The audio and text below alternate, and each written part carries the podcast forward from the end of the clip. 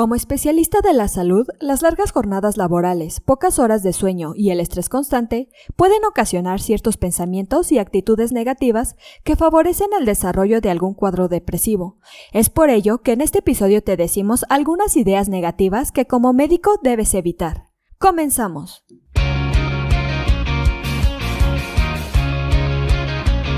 Esto es Asismed, Asistencia Médico Legal, su empresa de responsabilidad profesional médica, en la cual te damos tips y consejos que te ayudarán a destacarte en el sector salud y evitar cualquier contratiempo con tus pacientes durante el desarrollo de tu profesión. Para comenzar, definamos qué es la depresión médica. La depresión se define según la OMS como un trastorno mental frecuente que se caracteriza por la presencia de tristeza, pérdida de interés o placer, sentimientos de culpa o falta de autoestima, trastorno del sueño o sensación de cansancio y falta de concentración. Como médico, eres parte del grupo emocional más vulnerable. Se considera que las personas que realizan actividades que implican un mayor grado de estrés laboral son más susceptibles a padecer el trastorno depresivo y a presentar con mayor frecuencia el síndrome de burnout o desgaste profesional. Por ello, se considera que los médicos son uno de los sectores más vulnerables ante estos padecimientos emocionales. Para evitar caer en un cuadro de depresión, repasemos juntos las ideas negativas que como médico debes evitar. En primer lugar, evita el pensamiento sobregeneralizado, el cual se trata de una tendencia a extraer conclusiones generales de hechos aislados. Muchas veces los médicos extraen una conclusión general de un simple incidente o parte de la evidencia, y si ocurre algo malo en una ocasión, esperan que ocurra una y otra vez. En segundo lugar, evita el pensamiento Superman. En muchas ocasiones, para considerarnos valiosos, creemos que debemos ser competentes en todo. Los médicos que sufren del complejo de Superman son aquellos que consideran que deben hacerlo todo por su cuenta. Además, no solo hacen una gran cantidad de actividades, sino que también se autoexigen hacerlo mucho mejor que los demás.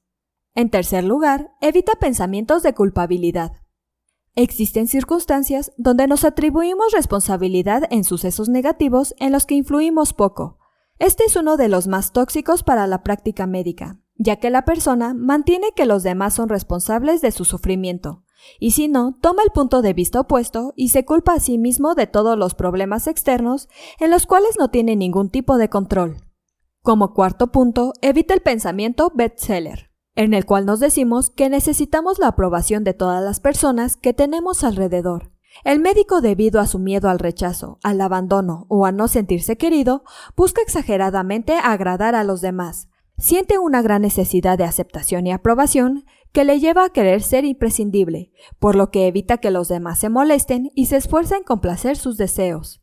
Como quinto punto, evita el pensamiento neurótico, el cual nos lleva a creer que son catastróficas las cosas que no van como a uno le gustaría, ser neurótico suele implicar un estado emocional negativo durante largos periodos de tiempo que además puede agravarse con otros problemas como la ansiedad, los sentimientos de culpa, la depresión, la ira o incluso la envidia.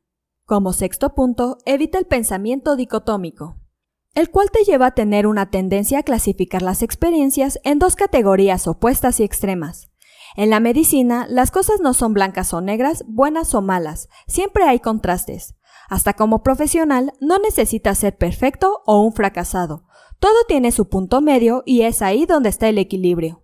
Por último, evita el pensamiento selectivo, el cual te lleva a centrarte en un detalle negativo e ignorar los puntos positivos más relevantes. En este tipo de pensamiento siempre se espera el desastre. El médico espera lo peor de sí mismo y de los otros, Muchas veces al enterarse o escuchar un problema, empieza a decirse y sí, y si estalla la tragedia, y si me sucede a mí, lo cual le provoca estrés innecesario.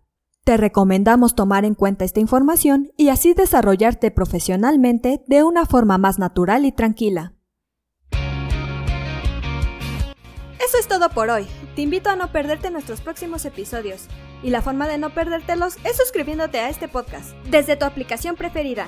Y si te ha gustado este episodio, compártelo en tus redes sociales, con la cual estarás ayudando a otros colegas a mejorar dentro de su consultorio o clínica y estarás ayudando a llegar a más personas. Si gustas dejarnos algún comentario o valoración en cualquiera de nuestras plataformas, te estaré muy agradecida, ya que sabré que estás ahí. De igual manera, te invito a que visites nuestra página en www.asistenciamedicolegal.com, así como nuestras redes sociales que son Facebook, Instagram y Twitter. Hasta la próxima.